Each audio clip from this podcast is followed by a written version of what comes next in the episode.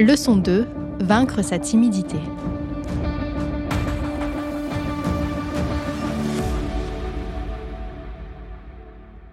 Clarisse se décrit comme une personne timide. Et pourtant, elle a toujours été fascinée par les autres.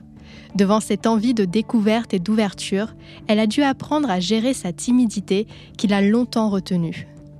De cette dualité, elle tire aujourd'hui une leçon qu'elle a souhaité partager avec vous. Je prenais jamais la parole en public. Voilà, timide ou introverte, la, limite est toujours un peu, un peu fine, mais c'est pas pareil. Très clairement, je restais dans mon coin, je cherchais pas euh, ni la lumière, ni euh, voilà, j'étais euh, réservé, voilà, et puis avec quand même à chaque fois ce sentiment, la timidité, je pense que c'est un, un, grand manque de confiance en soi, la peur d'être jugé, de pas être pertinent, et au final, ça, ça rend malheureux en fait. Hein.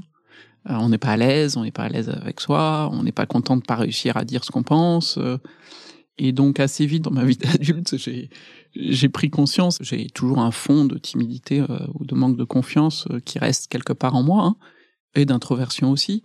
Et je pense que en fait c'est c'est une force. Donc les, les, timides qui m'écoutent, faites-en une force.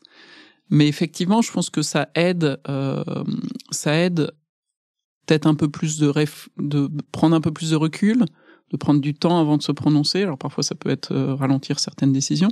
Voilà, ça, ça aide à écouter davantage, pas aller trop vite, d'écouter d'autres perspectives, de pas vouloir se mettre en avant non plus tout le temps, et donc on peut laisser la lumière à d'autres. Donc je pense qu'il y a, ça aide au final à être plus inclusif, à plus écouter, à prendre plus de perspectives et d'input. Donc c'est quelque chose qu'il faut qu'on garde en soi un petit peu quelque part. Je suis pas sûr que ces jeux politiques, ce côté je suis meilleur que les autres, se vendre, aller chercher la promotion, marche sur le long terme. Et à un moment ou un autre, on est rattrapé, soit par ses qualités de leadership, par ses compétences, par ce qu'on apporte. Par contre, ce qui est important, c'est de se différencier, parce que forcément, ça reste une compétition, ça reste, on est, euh, on est, voilà, quand on démarre, on est nombreux, et puis euh, euh, après, plus ça va, moins il de postes disponibles. Donc ça reste quand même euh, quelque chose où il faut se différencier. Mais comment on se différencie? Est-ce que c'est par un jeu politique et euh, vraiment se mettre en avant, ou c'est en ayant de l'audace dans ses idées, de l'audace réussir à donner du feedback, être constructif. Moi, j'adore quand il y a un jeune aujourd'hui que je croise dans l'entreprise et qui va m'arrêter pour me dire Clarisse, est-ce que tu as pensé à ça ou je suis pas d'accord avec ça et qui a ses opinions et qui ose les dire parce que on avance avec ce feedback-là.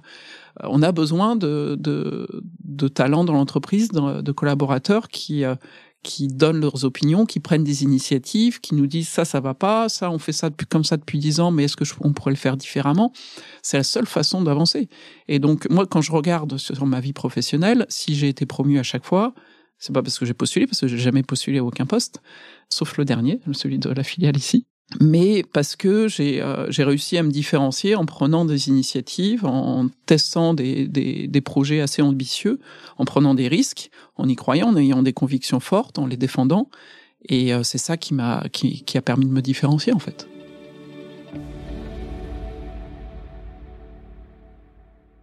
Ce qui m'a fait réaliser, c'est euh, quand j'ai commencé à lire sur le syndrome de l'imposteur, mais clairement, j'ai envie de dire les dix premières années de ma vie professionnelle, je me suis toujours dit qu'est-ce que je fais là? Je, je mérite pas ce poste par rapport à d'autres.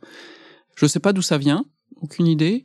En revanche, euh, ça a été effectivement, j'ai jamais demandé, j'ai jamais postulé un poste, j'ai jamais eu une promotion, euh, j'ai jamais demandé une promotion. Et c'est plus, j'ai eu la chance d'avoir des mentors exceptionnels et des managers exceptionnels qui, euh, qui eux m'ont poussé qui ont cru en moi, mais c'est euh, voilà, aujourd'hui c'est différent. Aujourd'hui, voilà, j'ai confiance et je peux aller de l'avant. Mais ces premières années de vie professionnelle ont toujours été un peu de voilà, je suis là, j'ai envie d'apprendre, j'ai envie de me développer, mais j'étais pas là à vouloir absolument euh, aller me battre pour un poste parce que je, je considérais que d'autres étaient beaucoup plus compétents que moi sur le sur le sujet. Je pense que c'est ce euh, qui m'a le plus développé, clairement, c'est le poste de délégué médical. Et là, on, voilà, on, m'a dit, Clarisse, il faudrait vraiment que tu y ailles, ça t'apprendra beaucoup. Rien ne m'avait préparé à ça. Euh, se retrouver euh, dans sa Ford Focus avec sa mallette, aller voir des médecins et d'essayer d'avoir, euh, voilà, de communiquer et de, de, faire passer mes messages était quelque chose où j'ai pris sur moi tous les jours. Et je pense que c'est le, là où j'ai le plus appris et vaincu ma timidité, de voir taper aux portes, essayer de trouver un médecin. Je me souviens encore, j'osais même pas quand je, je m'occupais des réanimations Et j'osais pas, quand je rentrais dans le service, de demander qui était qui et comment et vers qui aller. Et ma première visite, je m'en souviendrai encore, le premier jour de toute seule en tant que déléguée médicale, j'ai fait ma première visite à un brancardier. Parce que j'ai pas osé demander qui était le médecin responsable du service. Et puis une fois qu'on se sent bien ridicule, bah, le lendemain on fait euh, différemment. On peut se prendre une porte, mais on apprend, on apprend à en ouvrir d'autres. Et puis progressivement, l'expérience, l'entraînement montre que bah, on marche, on arrive à avoir de l'impact, on arrive à apporter de la valeur, et c'est euh, cet entraînement qui donne confiance progressivement.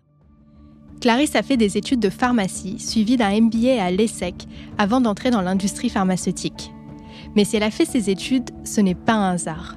Passionnée de sciences depuis toute petite, elle tombe un jour sur un reportage sur l'Institut Pasteur. Fascinée, elle écrit au professeur François Jacob, directeur de l'Institut et prix Nobel de médecine, pour savoir quelles études elle doit faire pour, à son tour, travailler dans la prestigieuse institution. La réponse est claire, biologie, médecine ou pharmacie. Pour Clarisse, ce sera pharmacie. C'est très paradoxal parce que j'avais une seule passion, c'est la raison pour laquelle j'ai fait pharma, c'était euh, de faire de la recherche. Et j'ai fait toutes mes années de pharma, des stages de recherche tous les étés, euh, j'adorais ça. Et mon dernier stage avant de passer en doctorat, de six mois, j'ai réalisé que c'était pas fait pour moi en fait, que c'était euh, trop tout seul devant sa paillasse et que j'avais besoin de beaucoup plus en fait. Donc voilà, je reviens sur cette dualité d'un côté timide, introverte et de l'autre l'envie d'autre chose et qui m'a poussé aussi à me développer et à, faire face. Et si j'ai choisi en fait hein, de m'orienter vers l'industrie pharmaceutique et plus du côté business, c'était pas par choix positif au départ, mais plus pour euh, pour changer de carrière par rapport à ce que j'avais décidé tout au long de mes études en fait. C'était plus une réorientation assez tôt dans mes études et donc après pharma, j'ai fait euh, voilà le, un MBA à l'ESSEC uniquement dans le but de me réorienter puis je suis rentré dans les métiers de la pharma comme ça. Si Clarisse a fait toute sa carrière chez MSD, elle a volontiers accepté de se challenger au travers de changements de poste, de projets ambitieux et d'expériences à l'étranger. C'est comme ça qu'elle arrive au Canada en 2012 pour occuper les fonctions de directrice de l'aire thérapeutique médecine de ville, puis de Chief Marketing Officer au sein de la filiale. Une expérience qui la fera à nouveau sortir de sa zone de confort. Alors, le Canada, ça répondait euh, euh, un moment de vie important et un moment de, que ce soit personnel ou professionnel. Mes trois enfants étaient euh, assez jeunes et j'avais vraiment envie de leur, leur retransmettre avec mon mari euh, ce que j'avais vécu plus jeune de cette expérience à l'étranger, de l'ouverture à l'autre, de découvrir et de sortir un peu de, de, de ce qu'ils connaissaient et ce qu'ils allaient connaître une bonne partie de leur vie et de les ouvrir à cette, à cette internationale. Donc ça, c'était un premier, un premier volet. De l'autre, j'étais chez MSZ depuis 12 ans à l'époque et euh, j'étais euh, business unit lead et j'ai en fait ce besoin à nouveau de me remettre en danger. J'étais dans un environnement qui tout marchait très bien, je connaissais tout le monde, tout le monde me faisait confiance, j'étais respecté, j'avais mon écosystème, mes amis, ma famille, tout, tout. Et en fait, ce besoin de, de, de recommencer, de me rechallenger en fait. Donc soit je changeais d'entreprise, pas parce que j'aimais pas MSD, mais tout simplement parce que j'avais ce besoin-là et qu'aujourd'hui j'étais dans une zone de confort. Soit je restais chez MSD, mais je partais à l'étranger. On a réussi à le faire en gérant euh, les deux carrières, la mienne et celle de mon mari. Donc c'était super. Et donc de, de se retrouver au Canada en étant, euh, j'ai envie de dire, ce qui, est, ce qui est surprenant quand on part à l'étranger, on est à nouveau nobody.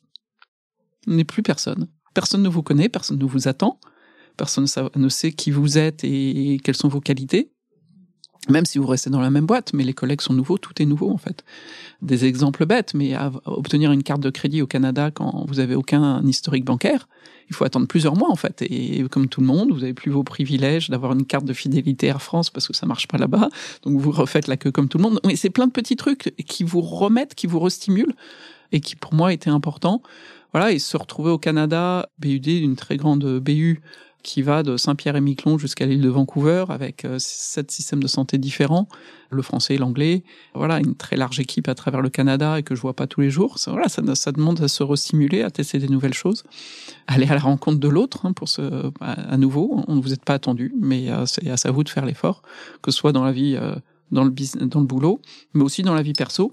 Je vous l'ai dit tout à l'heure, j'avais pas l'intention de, de, revivre uniquement dans un microcosme français. Alors finalement, j'ai beaucoup, eu beaucoup d'amis français, bien évidemment, euh, sur place, mais j'ai fait un effort particulier pour euh, rencontrer des Québécois, pour aller à la rencontre, pour faire des amis québécois, des vrais amis québécois. Et ça, à nouveau, c'était un effort euh, très proactif euh, qui m'a demandé beaucoup. Je reviens à ma timidité, à mon introversion, c'est pas quelque chose qui est naturel chez moi. Et euh, mais je l'ai fait de façon très délibérée parce que j'avais cette envie-là en fait. Et euh, je me souviens une anecdote peut-être, ah, si elle m'écoute euh, un jour, elle rigolera. Mais je devais recruter une directrice marketing. J'ai trouvé euh, la personne magique, parfaite euh, pour le rôle, extrêmement sympa par ailleurs. L'entretien se passe très bien. Je vais lui faire l'offre et à ce moment-là, on nous annonce un gel des recrutements chez MSD. J'ai pas pu la recruter. Donc je l'ai non seulement appelée pour lui dire qu'elle avait pas le job, que je pouvais pas la recruter, mais j'ai tout fait pour essayer de la revoir en dehors et me dire bah, on va essayer de, de, de devenir amis. Voilà, c'est comme ça que des amitiés démarrent, mais ça demande forcément un effort. Mais c'était dans ce but aussi de pouvoir rencontrer euh, euh, des locaux et apprendre de la culture québécoise.